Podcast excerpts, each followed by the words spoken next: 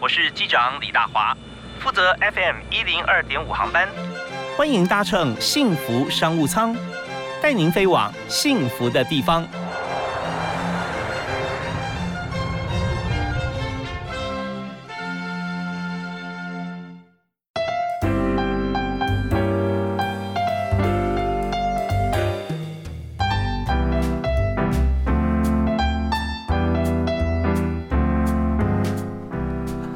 亲爱的听众朋友，大家好！非常欢迎您锁定我们的频道幸福电台，每个礼拜一到礼拜五下午五点到六点钟啊，锁定 FM 一零二点五收听幸福商务舱。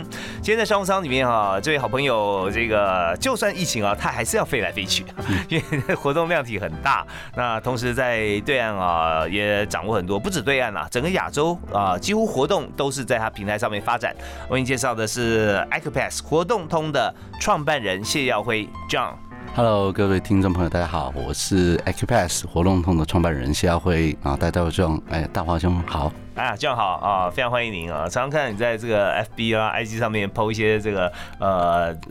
国际美食啊，不管走到哪里啊，都会跟朋友分享啊。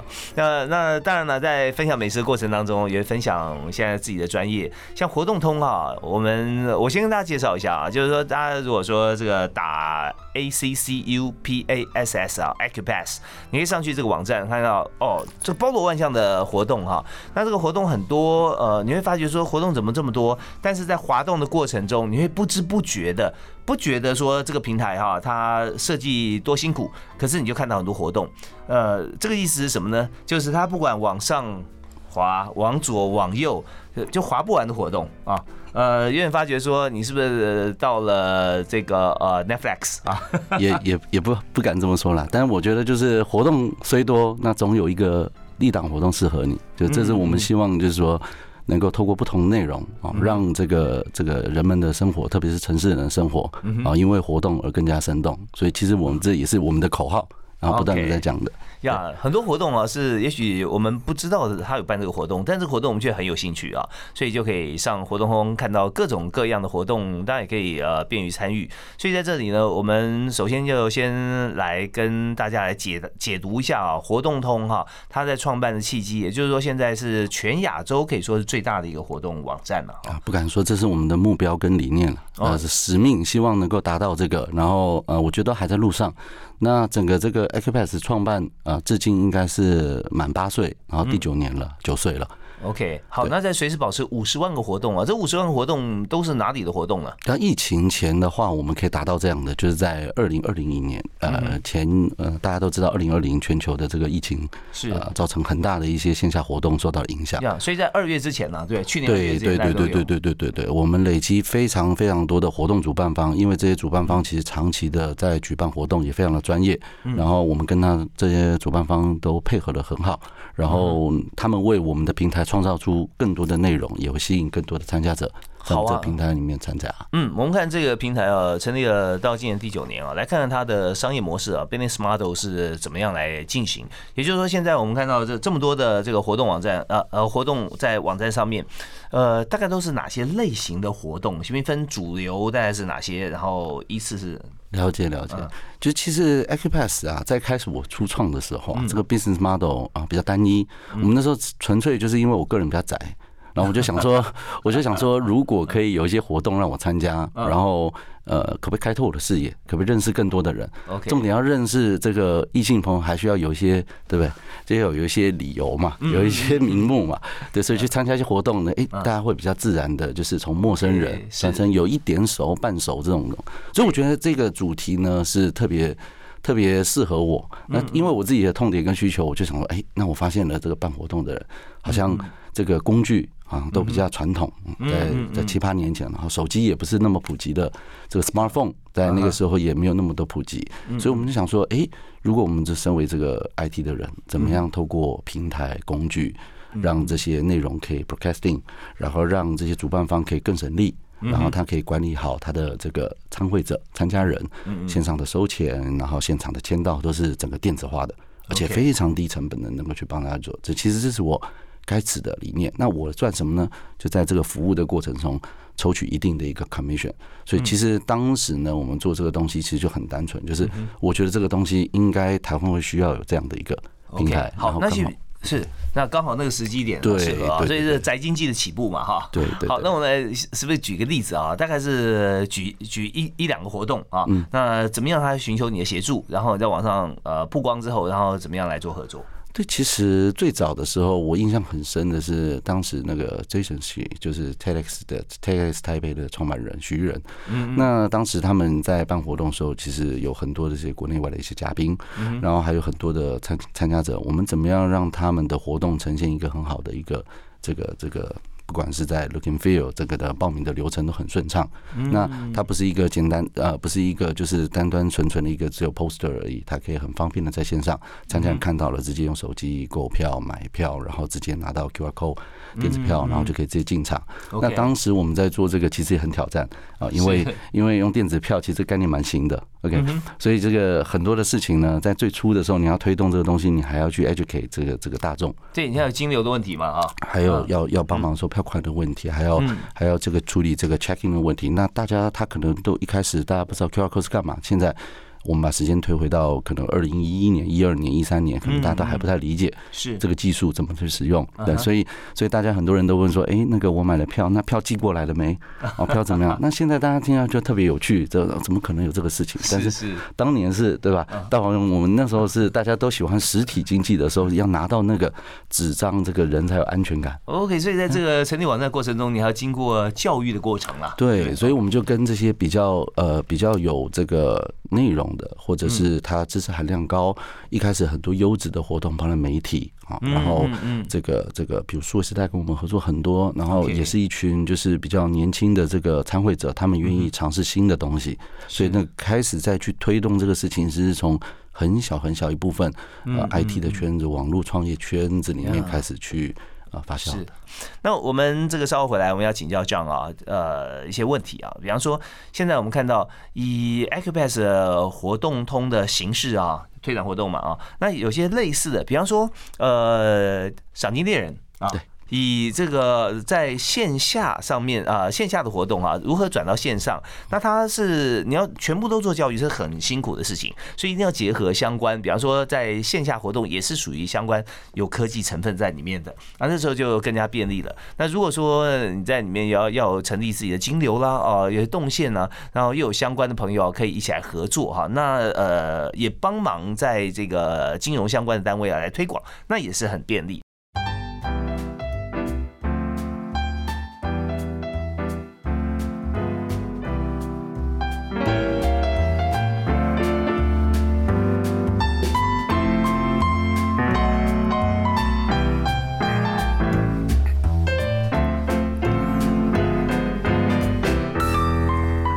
今天所收听的节目是在每个星期一到星期五下午的五点到六点为您播出的幸福商务舱，我是主持人李大华啊，我是商务舱的 Captain。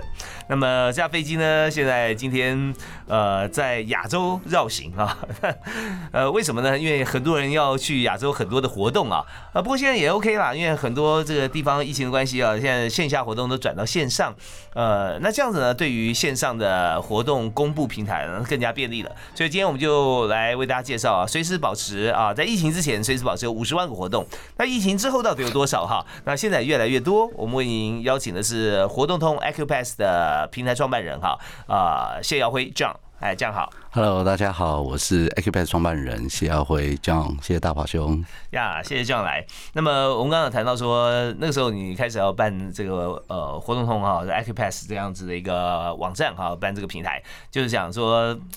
集合很多活动上面，因为大家要认识朋友，觉得说如果能够聚焦的话，也比较话题嘛。对对。不管认识这个呃异性朋友也好啊，或者说马吉共同创业也好啊，这是很好的办法。好，那创办以后哈，那当然我们碰到疫情这个部分，也是已经历经了大概七年之后碰到疫情。对。前面累积都不错的经验了哈。对。那疫情一来是蛮大冲击啊。对。因为本来都是办活动嘛，就就是帮线下的活动在线上宣传。嗯。可线下不能办活动的时候，那是怎么办呢？对。呃，其实这个是是我自己创业以来从来没有遇过的一种情况啊，就是因为我们一直都自诩为网络公司线上的嘛，是。照理讲这个疫情来的时候，线上公司会特别好，但我们服务的客户都是线下活动主办方，所以其实也受到了连带的影响，就跟这个旅游观光。的一样，对，就是都遇到非常非常大的冲击，然后帮我们的客户是。那，所以其实这个在在疫情期间呢，我们也在这个重新的反思我当年这个创业的一些这个这个初衷，还有一些想法。其实因为这个整个创业的过程啊，其实经过跌跌撞撞，商业模式是不断演演变出来的。嗯那所以以前所遇到的这种各种的这个这个这个跌跌撞撞啊，我觉得都是归根于自己的情况。对吧？自己的不成熟，自己对于这个产业的不够理解。但是这一次呢，遇到的是这个这个特别有共情，大家都受有共感，都觉得，哎呀，这一次是大家都一起遇到这样的这个这个这个难过。有时候就会觉得说，好像自己比较辛苦的时候，这个觉得都是这个这个自己的这个不对。那全部人不，你当然不能怪住全部人不对。这个这这个这个这个。当所有的产业帮我们的客户遇到危机的时候，其实当时我们第一个其实想法就很简单，就是想说怎么样撑过，怎么样不只是自己撑过，第一件事情要帮助这个活动主办方找到出路，所以我们就积极的啊去调整自己原本所提供的服务内容。哎，人家说这个呃，当然我们自己有个感深切的感受啊，就是说别人的痛点是我们创业的机会嘛。对，所以你现在你本来的客户又碰到他很痛的地方，你是不是有感觉说好像有二次创业的感觉？哦，我觉得这一次的感觉根本不仅仅是二次创业，我觉得是要自我颠覆了。因为 因为转型这件事情是特别特别辛苦，大家都不断的在谈转型啊，自己产品转型。我们这一次真的要去做这个线上的，有时候感觉都是搬石头要砸自己脚。你要把自己不仅仅是断尾求生，你还必须要长出新的东西出来。OK，因为原先的已经不见了嘛，那块市场就是说呃，大家不能群聚那。就是线下活动不能办，他不能办的话，这些本来办活动公司或这些企业啊，怎么办呢？我们还要帮他想办法，所以整个颠覆啊，对，走另外一条路。呃，这件事情我是这样看待的，就是我觉得一某一嗯，不管是以前的线下的产业也好，所谓的网络新兴的这些产业也好，我觉得未来终将就是所有的新兴产业最终都会变传统产业。尤其是网络公司，可能以前我们在 Web 时代，到了 App 时代，到了未来是 AI 的时代。其实每一个新兴的公司都想要把原本的 Big Boss 怎么样就干掉嘛？干掉，想要想要推翻它。对。但是自己自己发展到一定程度的时候，你也变成怎么样？要被要被推翻了的对象。对。但是这个时候，如果当遇到了，比如说呃内部的这个这个这个组织内部能够呃就是觉醒。那这是最好的，嗯嗯。那外部的这个情况改变，你是不是能够适应，也是另外一个事。那这一次更多的，我觉得对公司跟产业，我相信各行各业都是面对要变或不变，到底是要静观其变，撑过这个，还是主动的积极？你要又要去降低你的这个这个这个这个成本跟节约啊，这个因为你不知道这个疫情会。多久？但同时要在有限的资源，要创造无限的可能。嗯啊，这个事情就是对于很多的，其实我觉得不管是中高级主管或企业的领导者，其实都是非常非常折磨人的一段时间。是，我我们听呃 John 他在讲这段疫情，我相信很多人大家感同身受啊，深有同感啊，就发觉说万变不离其宗啊，这是一点。有时候人呢，呃，必须施法自然。我们看到这个鱼群哈，它为什么群聚在一起？因为如果一群这个小鱼或者说中型的鱼。碰到鲨鱼过来的时候，你就看它不会溃散，它要呃保留最完整的数目的话，它一定是同时秒变然后秒动往一个方向游。来看这鱼群怎么那么厉害？第一第一条鱼跟最后一条鱼，它几乎大概反应时间不会超过一秒钟，它就往一个方向跑。对。那如果说你没有办法追随到这个主流改变的时候，那落落单啊，那就被干掉，就被吃掉了。对，就立刻被吞噬哦，马上不见了。所以斑马也是如此啊，羚羊也是一样啊。对对，所以在这个部分就是呃，怎么样在公司治理里面，你能够让全公司往同一个方向变啊，而且大家都呃随时反省，那这很重要。所以我们在这个阶段结束之前啊，徐斌提呃，你看可以讲三个哈，这个呃，企业在这个时机点啊，能够生存可以经营不错啊，改变再往上突破的方法。好。呃，就我自己个人的浅见啊，我过去的经验，我觉得首先第一个，嗯，哦，肯肯定是重视客户的价值啊，企业核心竞争力一定是重重视客户的价值。是，你心里有个 priority，对你有你有客户对吧？你有员工，你还有投资人，你很多利益合作伙伴。嗯，可是客户他是怎么样？他是提供你整个 cash flow revenue 的来源。是，那那个时候其实我们疫情遇到的时候特别忙，忙着退款。忙着处理所有的事情，但是不断的把这个这个，因为我们重视客户，我们觉得客户他的权益是。跟我们挂钩在一起的，不会为了自身的利益把你的合作伙伴或供应商踢到一边。对，所以第一个 key word 是客户，第二个 key word 的话，我个人认为是心理，就是这个心理呢，不是说我们自己的心理状态而已，我觉得是整个洞察这个产业的所有的朋友大家的心理，就是说现在大家急着要求生，你能给到他怎么样心理，就是知道这个用户心理往哪边走，你可以有一些洞察跟预判，对，然后把这样的一个 service 提前的预告，并且真的能够做出来去满足客户，那怎么样让他支撑他哈有往未来走的勇气啊？这很重要，就要思考。那至于怎么样思考到不同的客户，那你要怎么样安抚他的心灵，跟走在一起？哇，这是很很难的事情。所以稍后回来呢，包含这一点以及第三个诀窍哈，我们再请 John 来告诉我们。好的，好，休息一下，马上回来。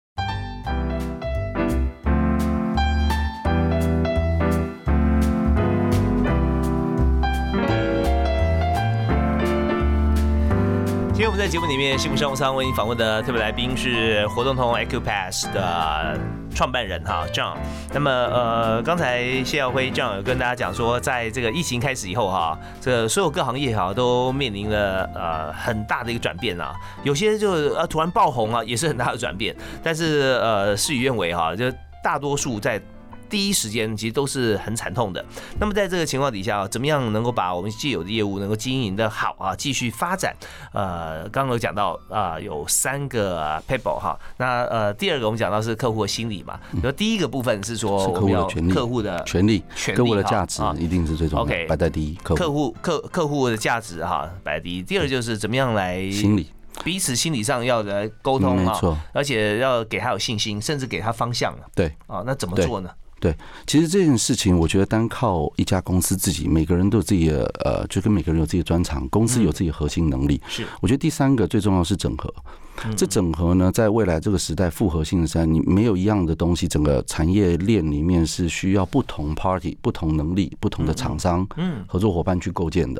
所以当自己这个在疫情的时候，或者是外部环境改变的时候，你觉得自己公司的产品、服务能力跟不上的时候，一定要想办法整合。哎，整合，你从一开始创业你就开始做整合这件事啊？其实我们一直都在做整合的事情。对，那碰到疫情的时候，整合跟平常整合最大差别在哪里？时间，时间的节奏，就是如果以往在做整合的时候，你可以方方面面这个考虑怎么样最好。嗯嗯。但是你在疫情来的时候，危机来的时候，你只能想我现在能。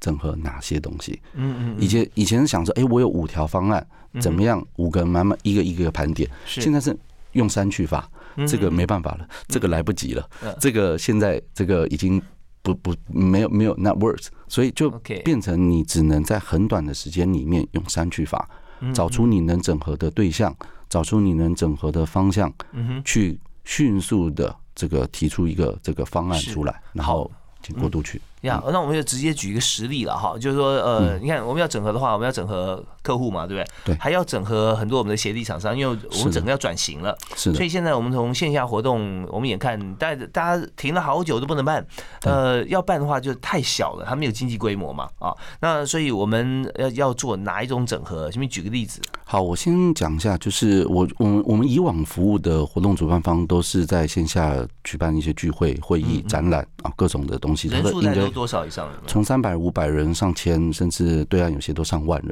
的这种几万、几十万的。那因为没有办法群聚，所以导致了很多的活动必须被 cancel 或者 postpone。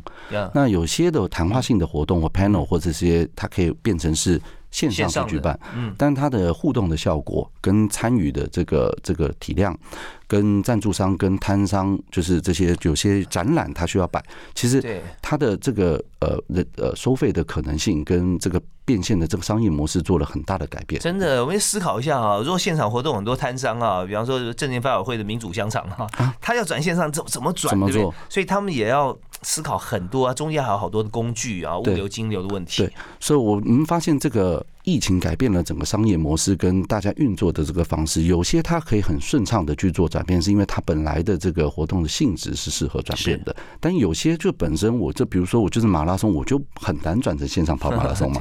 当然也有了，就是有的人是自己在家跑，然后 发这个，对，也会有这样的，有用这样创意的方式。但是问题是，这些厂商们他自己的资源本身有限，有些有些我们的客户他也有限，所以他急需要一些我讲的解决方案。所以我们重视客户又懂。知道这个未来的这些趋势，洞察用户的心理，最终我们要去整合给他解决方案。所以这三部曲走完了以后，我们发现了这个。我相信线下的活动它是这个终究会复苏，嗯，不会，只要有人在，一定会有这个，所以这个市场已经摆在这里。嗯，但是呢，线上这个我们可不可以借由这一次的危机化为转机，变成是一个教育大家？哦，原来我们大家可以在线上有这样聊天的工具，有这样互动的工具。除了直播以外，我们可以开很多很多的谈话的东西，让知识的交流，让同好之间的交流，让商务上的交流。还可以持续的进行，OK，因为不管是国内的这个活动再怎么样的这个呃，我们我们的疫情很好，让这个活动没有没有受到太大的影响，但是其实很多的跨国跨境的这些活动，其实依然到现在还没有开放。没有错啊，我现在国外真的是呃，在台湾很难想象啊，很难想象。那那种呃，没有办法出门，出门也是买个东西就回家，甚至很多店它都没有开，餐厅你不要想。啊，对，那我们在呃下个阶段来，我们想谈两个重点哈，一个是说在既有客户维持他的原先改变不太多的地方，但他需要很多协力厂商的加入，你帮他怎么样做整合？那另外就是说，我们面对现在的疫情的情况啊，有一些新的整合，包含现在 Clubhouse 现在从这个去年年底开始啊，呃非常红啊，每天都有很多新人加入，但一个人只能推荐两个人，那还这么红哈？那呃，我们除了声音媒体以外，那你在公司平台上有做哪些思考？这也算一个趋势啊啊，所以有一个旧有呃翻新的协力整合趋势，还有一个完全创新的趋势，该怎么做？我们休息一会儿，谈一些实际的例子。好啊，休息一下，马上会跟大家分享。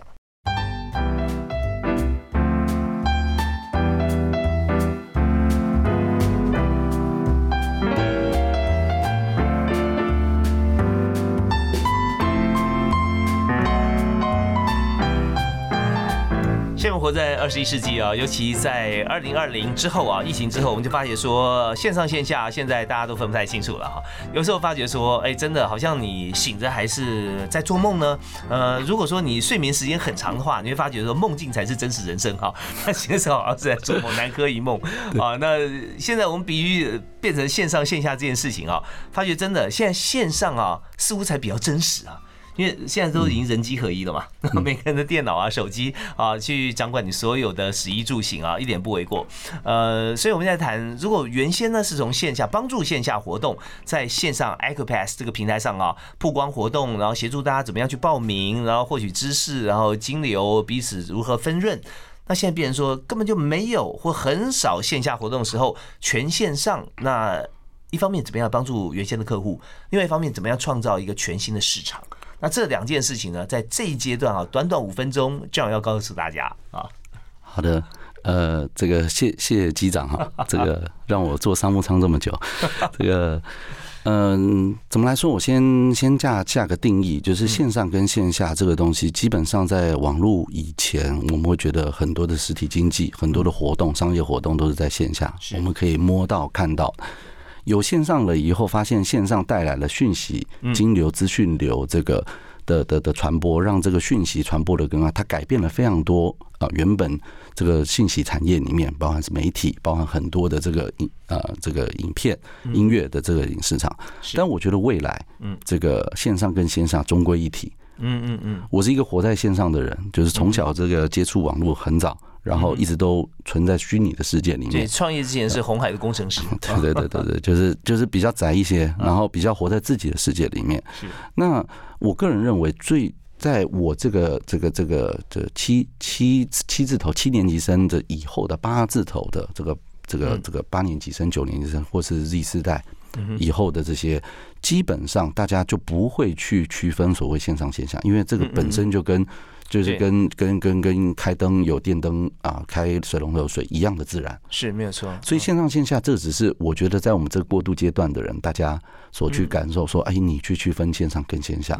所以我个人认为，其实将来是没有线上跟线下。那我们现在处于的这个时间点，只是在人类遇到这个疫情的时候，我们希望找寻一个方法，能够替代原本。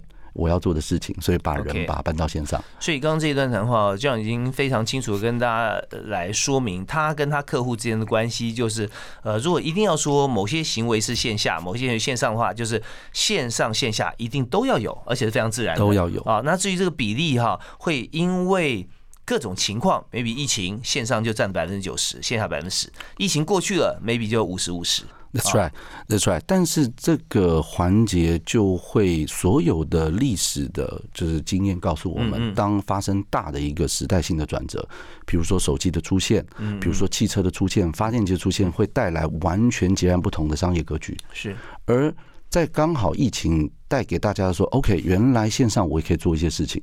原有些厂厂商尝试在线上赚到一波钱啊，不管是网红也好或什么，原来线上还可以卖东西，什么什么。他们这些公司将来啊，在疫情结束以后，他如何去掌握线上的流量话语权，又享受讲掌握了线下的所有的互动的品质跟深度，嗯，那这样的公司在将来未来一定会变成非常非常巨大的。所以我非常喜欢一句话，就是当然当年当年我听马云他还讲说，电商。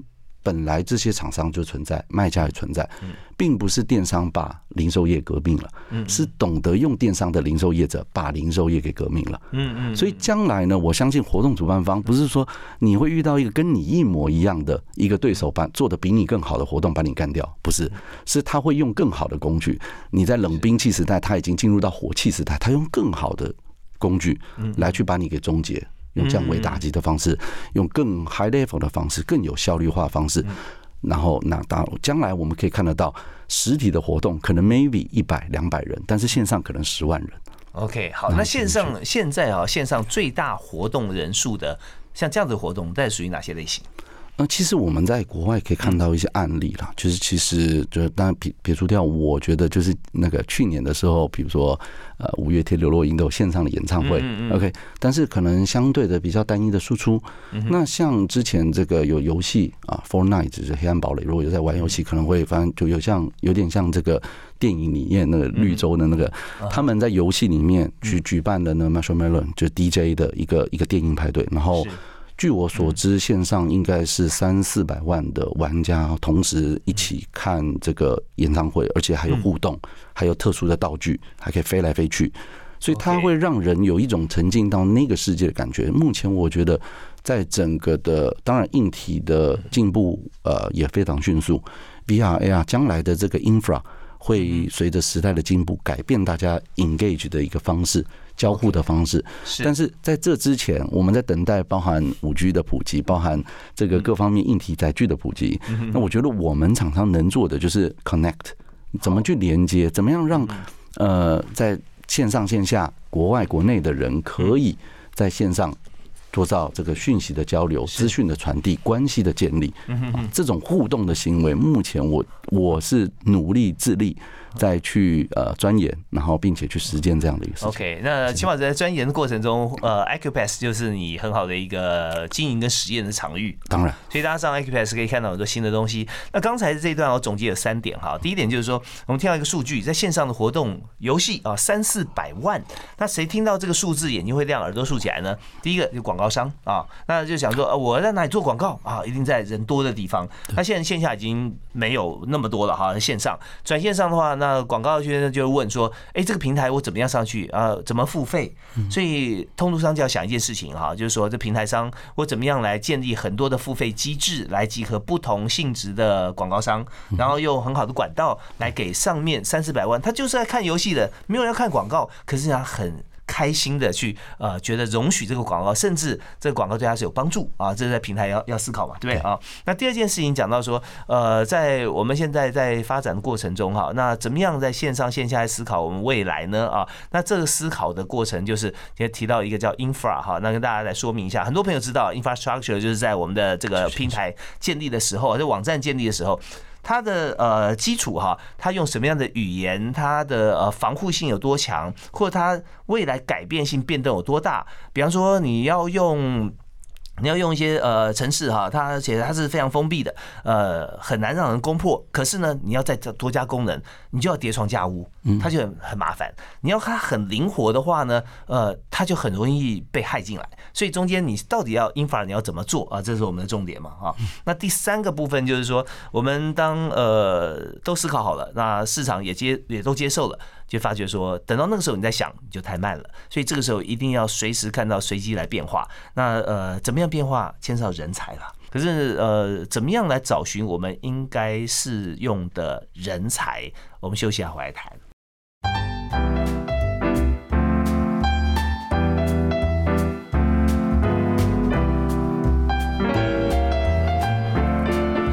天时间过得非常快哈，这个飞机开出去，呃，商务舱，哎，没有开多久，马上又要降落了。那事实上，我们已经开了快一小时了。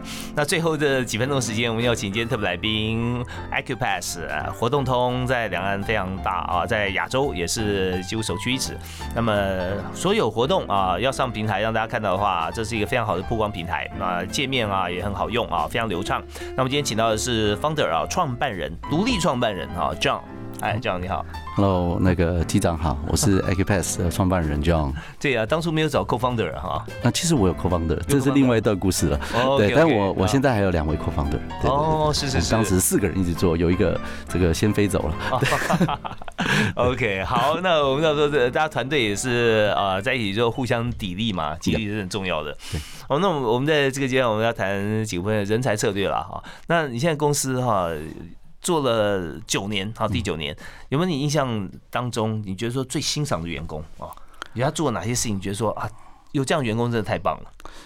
其实我也不会去称为员工吧，我现在最欣赏的其实是我们技术长啊，我的 co-founder，然后啊，他是我之前在 Fastcon 里面的算是。啊，我的顶头上司吧，我跟他在技术部分学习非常多啊，啊，一个在大陆的一个我的我非常好的一个，算是又是前辈啊，又是我们的技术长，又是我的 co-founder，又是能够支撑半片天的我的好伙伴。嗯那我觉得，我觉得在这样的一个跟这样的人合作的过程啊，并不是一个雇佣的关系，也不是一个劳资之间的关系。过往我们会讲人才，人才。公司要人才，那这个才到底是才华的才还是材料的才，对吧？就是，但我我觉得我们不，我自己个人啊，不是这么来定义我对人跟人之间合作这种关系。其实我觉得就是，呃，首先第一个，你刚才提到的就是人才的这个特质我觉得就是你自己的本身的 hard skill 一定要过硬啊，这个。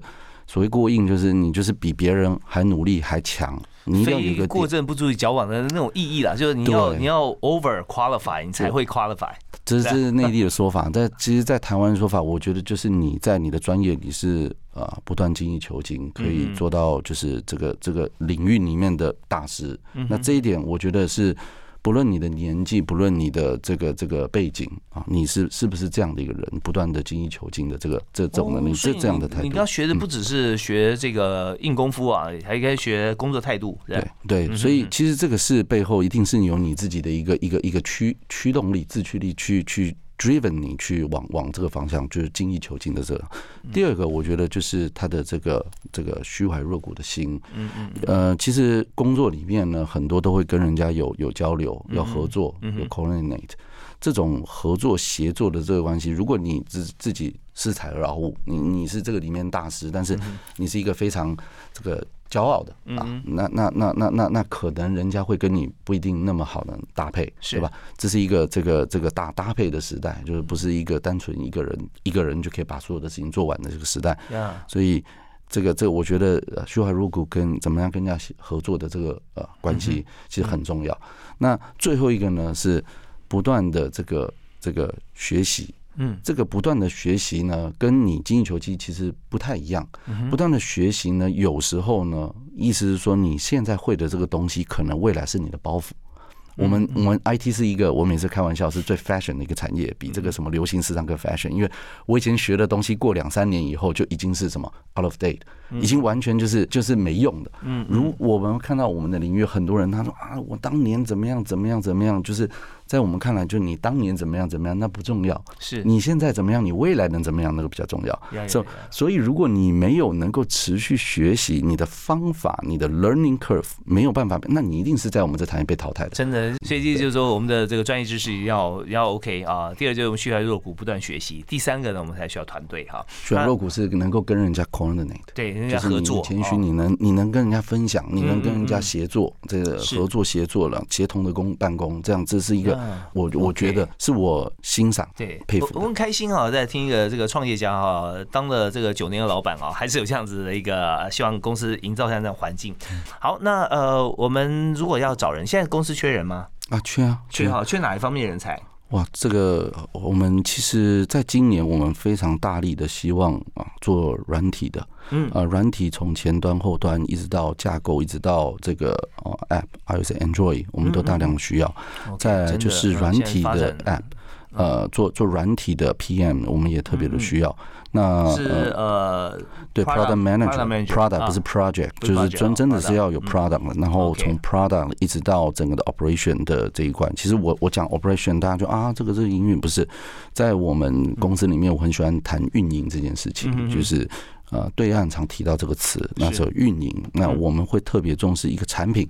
从制作出来一直到能够推广出去，嗯啊，这一段过程都是整个的一个一个 cycle。是可行性评估在里面扮演很重要的角色。对，你不是讲需求，你还要真正把这个需求 adopt 到这个这这个整个 market 里面，整个让人家能够很顺畅的去使用，这个也是在 PM 里面的一个要练习的范畴。而这件事情其实坦白说，在台湾这个比较重硬轻软的一个一个整体的氛围里面，可能会比较缺乏。但我们会很鼓励呃未来更多年轻人具有软体或者是网络的这思思维能力。那呃，如果说有年轻人跟你面试的话，你会问他哪三个问题？